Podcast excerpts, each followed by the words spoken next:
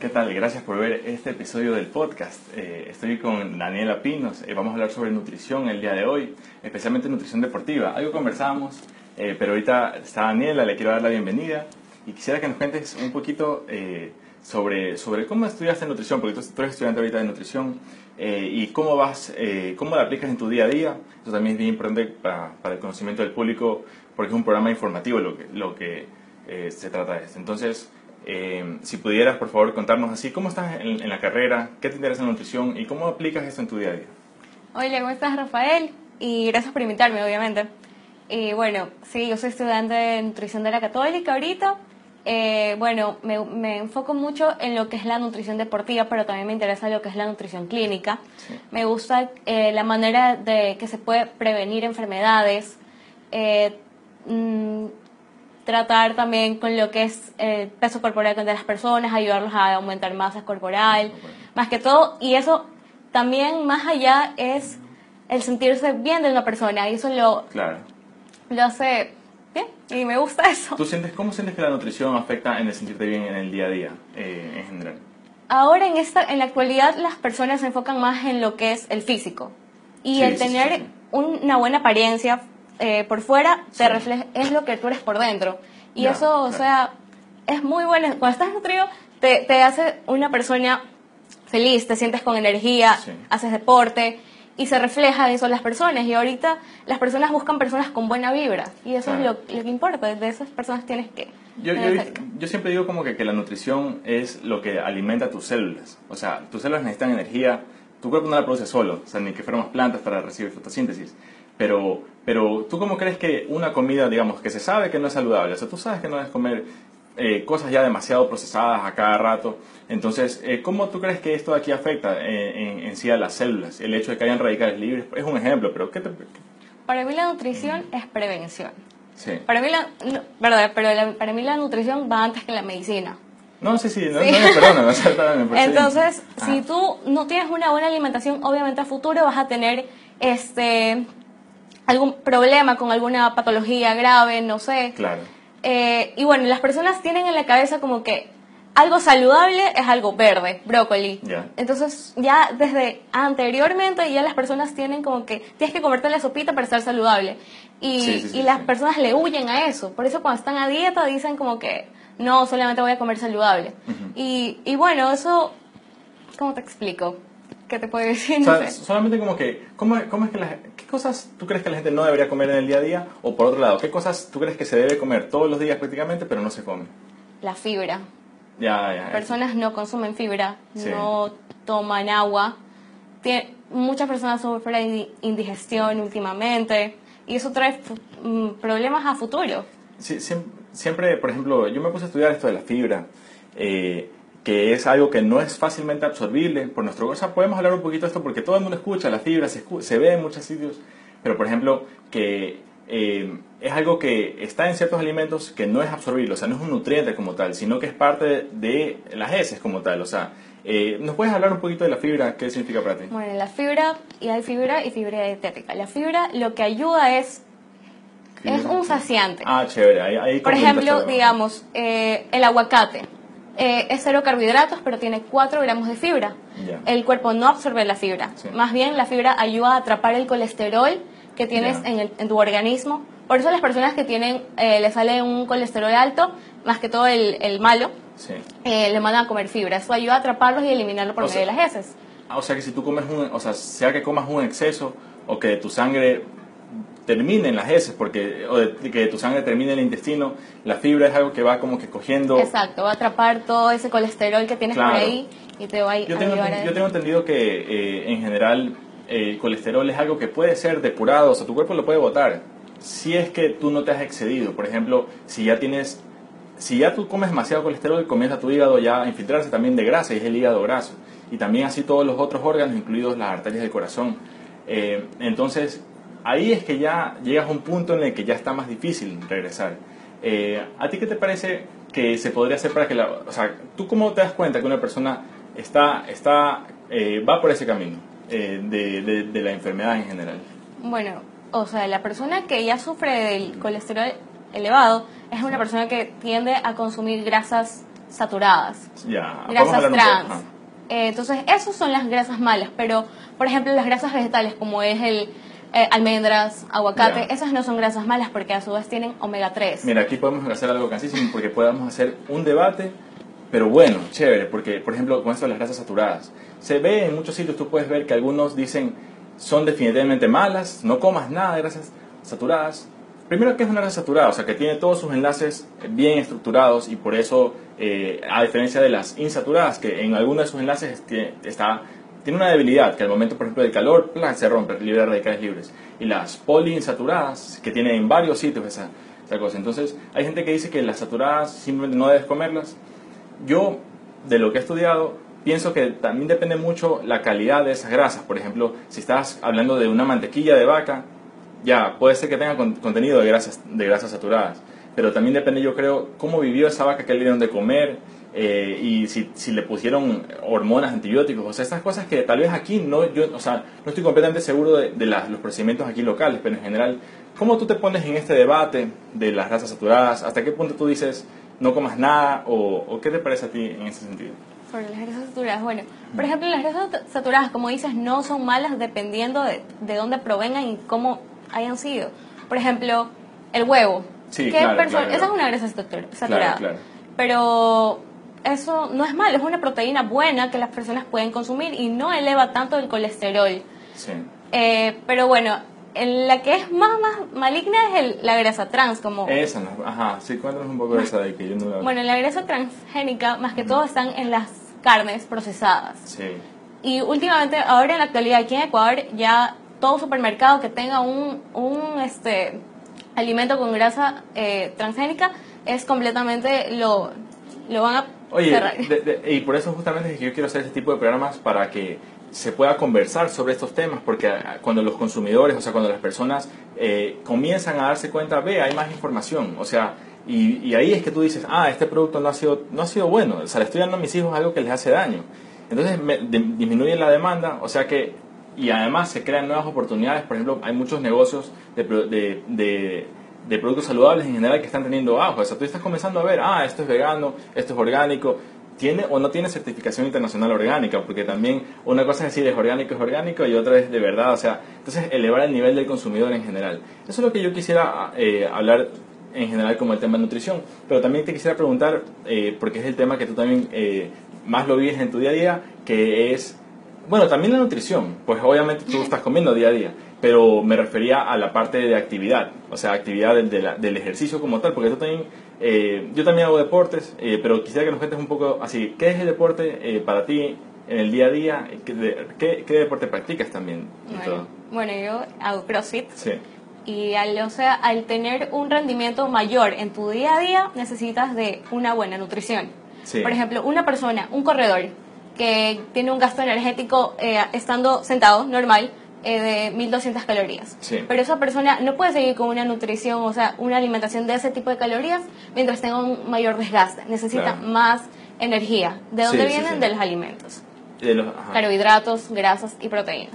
sí, Entonces, de ahí hay que ver, cada persona es un mundo distinto. Claro. Cada persona necesita más nutrientes, más mm, macronutrientes, como se los conoce. macronutrientes. Entonces, eh, ahora es mucho lo que el fisioculturismo, personas quieren Sí. aumentar masa muscular, quieren Sí. definirse, y mucha gente no sabe cómo hacerlo. Ya, claro. Y hay, ahora, bueno, es el error que yo cometí, cometí Sí. hace un año atrás. Eh, yo me enfoqué mucho en, quería bajar de peso, pero no podía. Sí, Yo, y yo había dejado absolutamente todo, que arroz, que todas las harinas, sí. pero no podía, y era porque es- me estaba volviendo resistente a la insulina.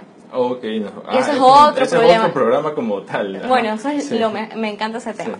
Y entonces ahí hay que ver cada persona como lo, lo que quiere la persona. Sí, sí, sí. La medicina personalizada. Porque es según tus objetivos. O sea, eh, mencionaste algunos objetivos, eh, por ejemplo, el fisicoculturismo, eh, ¿verdad? Que también hay ahí, o sea, porque algunas personas en cambio lo que quieren es ganar fuerza, fuerza, eh, y otros en cambio quieren bajar de peso. ¿Tú cómo, eh, qué le puedes decir a la persona, por ejemplo, que quiere ganar, que quiere ganar masa muscular y que se le hace, por ejemplo, porque sabemos que hay eh, los, los tipos corporales, el ectomorfo, el endomorfo, Eh, y hay, o sea, hay gente que tú sabes que come hartísima comida, come hartísima, eh, come hartísima comida, pero no suben de peso. También las personas que comen poco, o sea, tienen poca alimentación, pero en general tienden a, a, ganar peso fácilmente. Esos son los objetivos que cada persona puede tener. Eh, ¿Cómo tú ves esto? O sea, ¿cómo tú aplicas? Eh, le dirías a una persona, ah, se le hace difícil ganar peso, ¿qué haces en general? ¿O cómo tu tipo de cuerpo lo, lo le, le, pones una nutrición personalizada en, en tu día a día? por ejemplo, una persona, como los distintos eh, más... Mm, ¿Cómo es que se dice? Bueno, las personas ectomorfas, las personas que tienden a no subir tanto de peso, necesitan una ingesta más de proteica y de carbohidratos. Una persona mesomorfa tiene que tener un balance entre esos dos, porque tienden a subir si no se cuidan y a bajar si es que tienen un, si es que consumen menos calorías de las que deben. Claro. Y el endomorfo tiende a ser más que todo gordito, y esas personas es la que necesita de menos calorías, hacer más cardiovascular. Sí, claro. Ajá, entonces eso. Y, bueno, si una persona quiere ganar masa muscular y quiere ganar fuerza, necesita comer más carbohidratos, proteínas, porque eso es lo que forma el músculo. Claro. El músculo, eh, especialmente después de entrenar, tú debes darle carbohidratos y proteína. Eso va a ayudar porque todo lo que consumes después de entrenar se va a ir directamente al músculo. Porque estás en un proceso anabólico. Entonces todo se va a ir al músculo. Más que todo, la alimentación importante es después de entrenar. Sí, o sea que tú... ¿Y, y cuándo no debes comer, en cambio? O sea, cuando... Para... Por ejemplo, si es que tú quisieras... O sea, una persona que quiere bajar de peso. Entonces tú le estás diciendo que coma después de entrenar ¿Y qué pasa si comes antes o no lo recomiendas? Es preferible no comer carbohidratos antes de irse a dormir. ah, también, también, claro. Eh, consumir más grasas saludables, agua, el agua es fundamental para bajar de peso, la fibra. agua también eh, consumir frutas no de eh, con bajo índice glucémico. Claro, claro. Eso también, el azúcar es el principal que... Yo también lo digo, el, que, que, el azúcar, que el azúcar es el factor número uno que tú puedes quitar de tu dieta y que te va a dar mejores resultados para la salud. O sea, tú vas a ver, yo cuando quité, o sea, el azúcar de mi dieta, de verdad cambiaron muchísimas cosas. Por ejemplo, eh, hoy en nuestra cultura le, pone, le ponemos al jugo, así, al jugo se le pone azúcar. Y más las frutas que tiene. Claro, ajá, y no se lo ve ni siquiera como algo negativo. Es más, a los niños se les dice, ah, es saludable, a tu, a tu niño de 3, 4, 5 años. Y yo creo que se exceden, y más aún cuando ni siquiera son jugos naturales, sino jugos completamente procesados. Entonces, por eso te digo, Sal, me parece a mí muy chévere lo que tú estás haciendo, eh, porque a manera de texto en tu Instagram pones eh, información sintetizada. Eso es lo que, o sea, ese es el talento humano, pues que, eh, porque tú puedes leer un libro, pues, o sea, para hacer lo que tú estás haciendo, lo que también yo, lo que estoy tratando de hacer, en mi caso es más con videos y con audios mucho, pero en general yo creo que es muy bueno que si a ti te interesa algo, y esa es la dopamina, pues te gusta esta, te gusta esta, cuestión y te pones a estudiar todo sobre eso y luego sintetizas y lo puedes devolver como una contribución en general a la sociedad. O sea, estos temas a mí me gustan muchísimo y, y por eso es que estamos haciendo este tipo de programas. Y tú también, como te dije, también tal vez podemos, se me ocurrió una tangente un poquito fuera de la nutrición, pero un joven que está haciendo en sus redes sociales buen trabajo, o sea, trabajo que realmente tiene algo, un valor agregado. De verdad, eso de ahí creo que puede tener mucha, mucha eh, puede generarte mucha potencialidad más adelante. Eh, entonces yo te quisiera preguntar, ¿cómo ha sido tu experiencia en las redes sociales? ¿Has usado eh, más que nada Instagram? ¿Nos puedes contar un poquito sobre cómo te ha ido? O sea, cómo decidiste, ah, voy a escribir ahora primero en inglés, luego voy a escribir en español. O sea, ¿nos puedes contar un poco sobre ese asunto? Bueno, mi Instagram. mi Instagram está más basado en lo que es recetas saludables, el vegetarianismo también, fitness. Y eso, me gusta mucho llegar a las personas, eh, darles consejos de cómo bajar, cómo subir, cómo alimentarse en el día a día, dependiendo de sus objetivos. Eh, ¿Qué tips para hacer ejercicio, cosas así? Me gusta mucho enfocarme en la salud de las personas, en la diabetes también me enfoco bastante. Eh, y eso, trato de... Y escribo en inglés y español para llegar a personas de bastantes lugares. Claro. Eso me da bastantes oportunidades. Claro. Y eso. ¿Y cómo así decidiste, o sea, ¿en, qué momento dijiste, no, ahora sí me voy a poner las pilas y voy a escribir, no sé si te haces todos los días, creo que si haces todos los días, pero... Trato de hacerlo todos Ajá, ¿cómo así llegó un momento en que tú dijiste, ahorita sí lo voy a hacer? O, tuviste, o, ¿cómo fue tu proceso en general? Bueno, hace dos años que yo soy vegana y empecé con un mini proyecto que es eh, Cambur. Es, un, es una mini empresa que tuve, ahorita no la tengo, sí. eh, de azaí.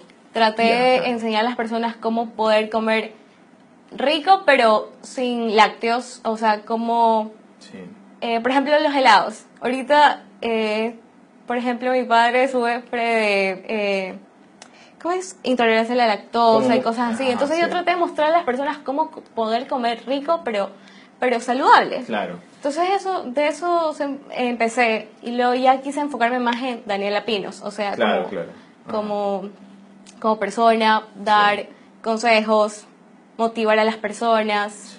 Y eso, en eso se basa mi Instagram, en eso empecé. Sí, y bueno, en general, solamente era para felicitarte porque, eh, porque yo creo que lo redactas muy bien, entonces me parece que eso contribuye bastante. Y, y eso, y también vi que tú pones eh, Cancer Research, eh, o sea, en general, ¿qué quiere decir para ti? ¿Cómo así la investigación? Porque research es investigación. ¿Tú qué, cómo, o sea, qué, cuéntame, cuéntame de qué rol tú piensas que un joven puede tomar dentro de la investigación, especialmente aquí en nuestro país. Bueno, a mí me gusta mucho lo que es el tema del cáncer. A futuro me gusta la nutrición, eh, pero me gustaría trabajar en sol, que ese es a futuro mi objetivo. Sí. Porque, o sea, yo soy, pues yo soy vegana. Ah, ah. ah, sí, ahí está. bueno, yo soy vegana y tengo ahorita un, un proyecto sobre la acidosis y que es la, el principal causante es las carnes. Porque la única el único alimento ácido que pueden consumir son los lácteos y las carnes. Entonces, eh, ahorita estoy en un proyecto sobre el, principal causante del cáncer, más que todo el del colon. Sí, claro. Que es eso. Y la acidosis en la sangre, que el principal, el cáncer es la acidez. Sí, cuéntanos, cuéntanos un poco, porque eso se escucha eh, en general. ¿Cómo es la acidez? Eh, ¿En qué sentido? Porque se escucha bastante de las dietas en general y, y cómo, cómo, tú ves esto de la acidez y qué vínculo tiene con el cáncer. Bueno, el, cáncer cuando se forma está rodeado por un, eh, una, ¿cómo se podría decir? Un ambiente ácido. Ya. Ya, entonces eso hay que alcalinizarlo, hay que tener un pH alcalino en el cuerpo. Ya. Y esto se hace mediante unas dietas basadas en plantas, eh, que probióticos, eh, una dieta para oxigenar tu sangre. Eso ahí podrías incrementar un poco de cardiovascular en tu vida. Y eso es lo que yo quiero llegar después a futuro a las personas. O sea, tratar de prevenir o tratar el cáncer mediante la nutrición. nutrición. Porque no, los, los médicos no le toman mucho como que importancia la nutrición. Claro, es importantísimo porque... Dieta blanda y ya. De hecho, está, claro, sí, eso, es que hay muchísimas cosas en los protocolos que se podrían mejorar y para eso justamente es que estamos jóvenes investigando bastante. Eh, y, y, justamente luego cuando estemos ya en puestos de tomar decisiones, la, la idea es contribuir y elevar el nivel.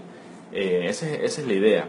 Eh, pero sí, me parece, por ejemplo, hay una duda que yo tengo, por ejemplo, ¿qué, ¿cómo es el rol, cómo es el vínculo entre la nutrición y el pH? Porque hay pH en diferentes, cosas que el pH en el estómago no es lo mismo que el que está en la sangre el, el pH en el estómago está muy ácido, el pH de la sangre tiene que estar en un rango muy delimitado si no ocurren cosas catastróficas. Eh, pero en general, yo he escuchado, he estudiado, me he puesto a estudiar poco, o sea, tengo que estudiar más sobre ese tema, pero que lo, eh, que lo que tú comes no necesariamente es que te va a afectar el pH de tu sangre, pero sí podría tener efectos en otras partes de tu cuerpo. Eh, ¿Nos puedes contar un poco? ¿Cambia el pH de la sangre o...? O sea, sí, obviamente. El pH debería estar en un punto de 7.4. Ese es el pH normal de, un, de dentro del organismo. Eh, por ejemplo, el consumir carne tiene un pH de 1.2, súper sumamente ácido, que al ser ingerido, o sea, va a llegar, va a ser, este, tu sangre se le, va a ser más ácida. Y eso es el, el, que, lo que causa una... Eh, o sea, un desbalance en el organismo, o sea, eh, y más que nada no excedernos, o sea, y también de qué origen es esa carne. O sea, yo pienso, no sé si tú has visto, o por ejemplo en otros países que eh, hay las carnes de vaca, por ejemplo, alimentadas con pasto, eh, grass-fed beef. y aquí en Ecuador todavía no, todavía no, muchas veces ni siquiera los consumidores conocemos que hay esto. O sea, yo recién hace unos años me enteré porque estoy en el tema de la nutrición, pero de pronto alguien que no no lo conocen. Pero sí creo que cuando las personas que van al supermercado comienzan a preguntar, oye, ¿y esta carne, esta carne de vaca? O sea, ¿cómo, cómo fue la, alimentación y el estilo de vida? O sea, el estilo de vida en qué sentido? En que eh, hay vacas que tienen un, que viven en estas eh, granjas de vacas que están encerradas en cubículos. No tienen estrés. Ajá, o sea, están, eh, bueno, hay dos tipos, pues hay el factory farming, que es lo opuesto, que cuando, hay hacinamiento, cuando hay el uso de antibióticos, antibióticos muchísimos. En dos semanas ya sale el pollo. También en la industria avícola, claro, y ¿por qué? Porque los alimentan con, con, con diferentes, por ejemplo, el balanceado, que los alimenta, los engorda más rápido y es más barato, pero no es lo que la vaca, no es lo que el pollo estaría comiendo en la naturaleza, o sea, su organismo no está diseñado para eso y nosotros creemos que podemos darle algo y no va a afectarle nada en su organismo. Eh, y no sé cuál es el estado en general de ese tipo de la industria animal, o sea, de eso de ahí me falta todavía investigar un poco más, pero yo sí quisiera que nuestro país como que ya pues nos comencemos a dar cuenta con qué alimentan a, esto, porque además la resistencia, la resistencia a antibióticos también, que la industria eh, animal tiene muchísimo que ver, los antibióticos que utilizan para darle a los pollos, darle al ganado en general, eso de ahí tiene que ver con la resistencia que las bacterias forman eh, al momento de que eh, afectan humanos. O sea, como utilizamos antibióticos en esos animales, esas bacterias se hacen resistentes y luego cuando queremos usar ese tipo, ese tipo, esa familia de antibióticos en una infección humana, esa bacteria ya no muere con, eso, con esa cuestión. Entonces, eso yo quisiera aportar con esa parte, porque tal vez me fui por una tangente, pero, pero sí. y quisiera eh, también nos quedamos un poco con lo del ejercicio. Quisiera hablar, quisiera hablar, este, eh, porque yo, por ejemplo, ahora, eh, bueno, estoy haciendo el método Pilates, pero también veo que hay algunos tipos específicos de ejercicio, como los ejercicios compuestos, como los peso muerto, deadlift en inglés, como las sentadillas, por ejemplo. ¿Qué tipos de ejercicios tú crees que son especialmente importantes y que las personas podrían hacer más regularmente. O sea, una persona incluso que quiera comenzar a hacer ejercicio, porque tal vez no necesariamente pesas, sino cardio en general.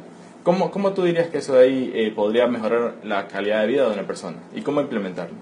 Bueno, eh, el ejercicio más que todo te va a ayudar en un estado, eh, vas a tener más energía diariamente, vas a ganar músculo, lo que te va a ayudar que tú puedes comer más y vas a quemar más grasa, eh, te vas a ver mejor eh, físicamente, lo que eleva tu autoestima a nivel... eso, es importante. Por ejemplo, yo hace un año más o menos tuve un problema de alimentación, era sumamente delgada, me veía súper mal, no tenía energía y eso eso se, se refleja y eso no es saludable. No me gustaba ser así. Luego cambié mi alimentación y y ahora soy otra persona. Es, es sumamente distinto. Y eso lo logro, o sea, comiendo bien, alimentándome y con las diferentes, por ejemplo, hay diferente dieta para cada persona. Yo llevo una dieta vegana y me va bien a mí. Por ejemplo, a ti no te puede ir bien con una dieta vegana, tú puedes tener otra dieta, pero se puede, se puede ser feliz con una dieta específica y, y, eso. Y es parte del autoconocimiento, o sea, ver cuál dieta te va mejor a ti. Y tú dijiste una palabra importantísima que es la autoestima, y que eso no se habla muchas veces, y yo creo que es muy importante. ¿Qué es para ti? ¿Y qué le podrías decir en general a las personas sobre la autoestima? La autoestima, bueno, tú este, puedes tener una autoestima súper elevado viéndote, o sea, eh, siendo gordito, pero puedes tener una autoestima gigante y eso se refleja, eso es muy bueno. Eh, las personas ahorita buscan una persona que la llene de buenas vibras y eso es lo que la, gente quiere tener a su lado. Y claro que sí, porque, porque la felicidad trae la felicidad. Sí. Entonces, obviamente te quieres rodear porque, sí, eh, y sabes que también esto de la autoestima, hay muchas teorías psicológicas que uno se puede poner a estudiar pero es, lo obvio es que el humano nace, es, eh, nace perfecto. Yo pienso que, bueno, en, potencialmente tiene la potencialidad de que todo salga bien, sino que, ¿qué ocurre? Que a veces una mujer embarazada no se nutre bien o está en un entorno con diferentes tipos de estrés. Eh, y también otro tipo de estrés que afecta la autoestima es el hecho del núcleo, el núcleo familiar, cuando hay violencia, cuando hay algún tipo de conflicto. Entonces, entonces eso ahí también como para acotarle a la parte de la autoestima.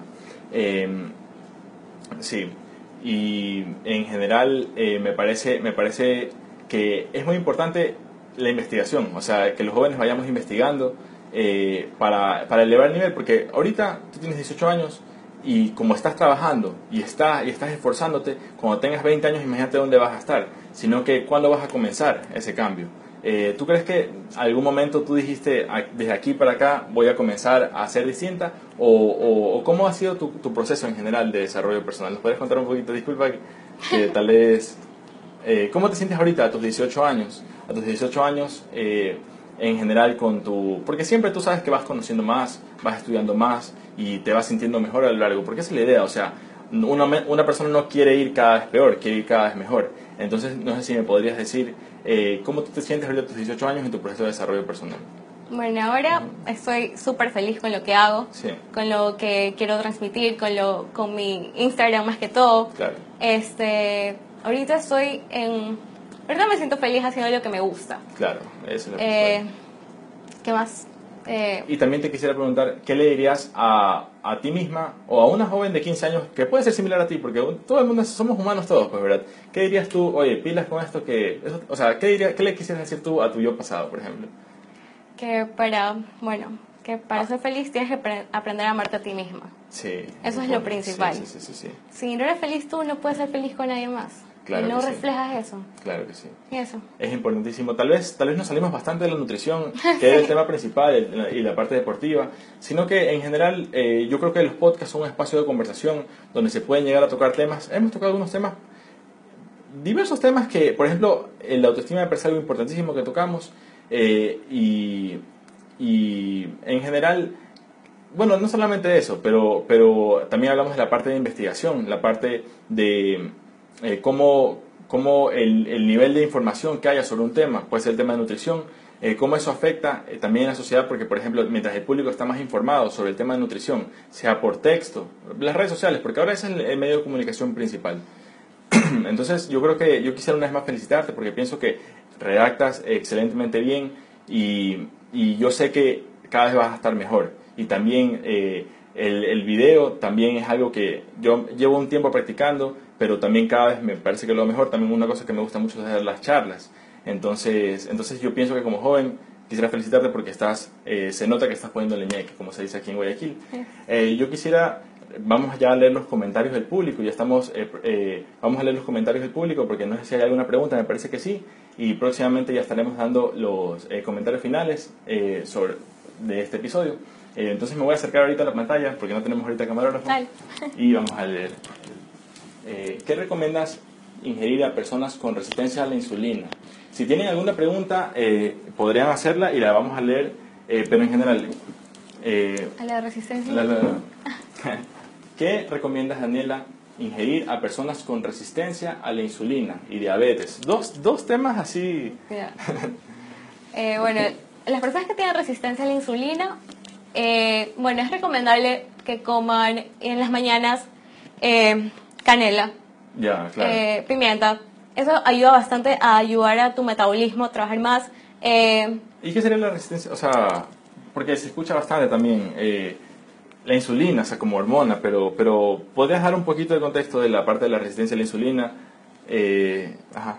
Bueno, eso es cuando tu célula, para producir energía, necesita del azúcar, ¿verdad? Sí. Que entre a la célula. Sí pero cuando no tiene de, por ejemplo, cuando es resistente, es, puede ser porque está llena de grasa, claro. una de ellas, y no permite que la insulina lleve ese azúcar a la, a la, a la célula. Claro.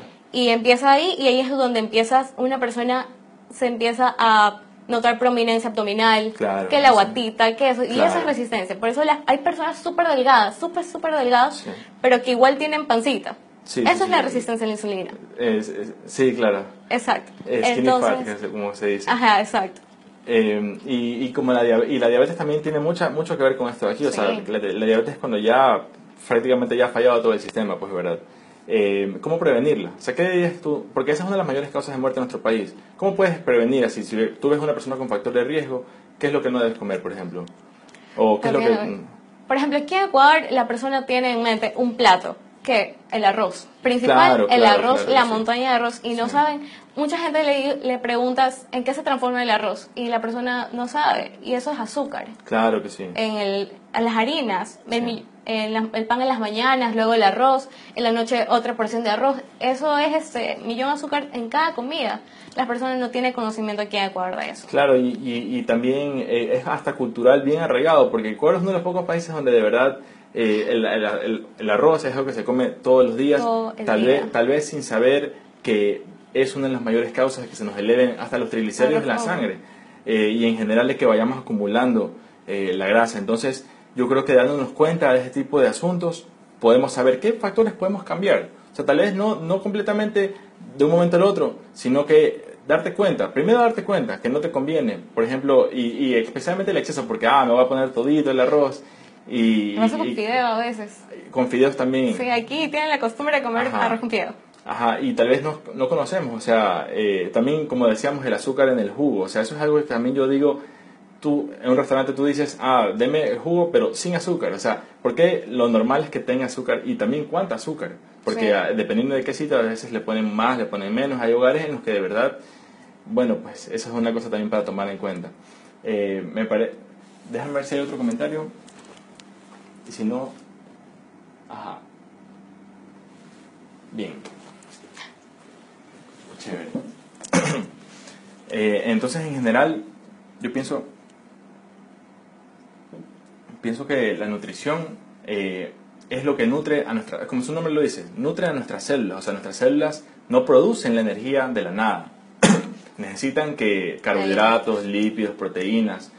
Eh, y nosotros decidimos, pues tenemos un cerebro que va eligiendo qué es lo que te metes en, tu día a día. Entonces yo creo que es importantísimo que, vayamos eh, siendo más conscientes, informándonos. O sea, podemos, tenemos hoy distintos medios de comunicación. Las redes sociales yo creo que pueden ser eh, muy importantes para, porque es una manera más práctica. O sea, realmente tú estás con el teléfono y, y puedes, es, es, muy sencillo. O sea, es muy sencillo encontrar eh, información de personas que están interesadas en compartir lo mejor de sí mismas. Eso yo creo que es bien importante y que... Empezar a tener conciencia de lo que ingerimos. También, también. Todos los productos. Sí, y eso es algo que se va, creo que cada vez eh, adquiriendo mayor nivel. de. Entonces, yo quisiera agradecerte mucho, Daniela, eh, agradecerte mucho eh, y, y, quisiera agradecer a las personas que nos han visto en este programa. Eh, estos programas también están a modo de audio, a manera de MP3, para que los puedan descargar en la aplicación, si tienen iPhone, en la aplicación Podcast, si que tienen Android, en la aplicación iBooks, y chica o X. En el buscador pueden poner Dr. Rafael Martínez y les va a salir eh, los episodios del podcast y también de otro show que tenemos, el Super Sano Show. Eh, entonces, muchísimas gracias, Daniela.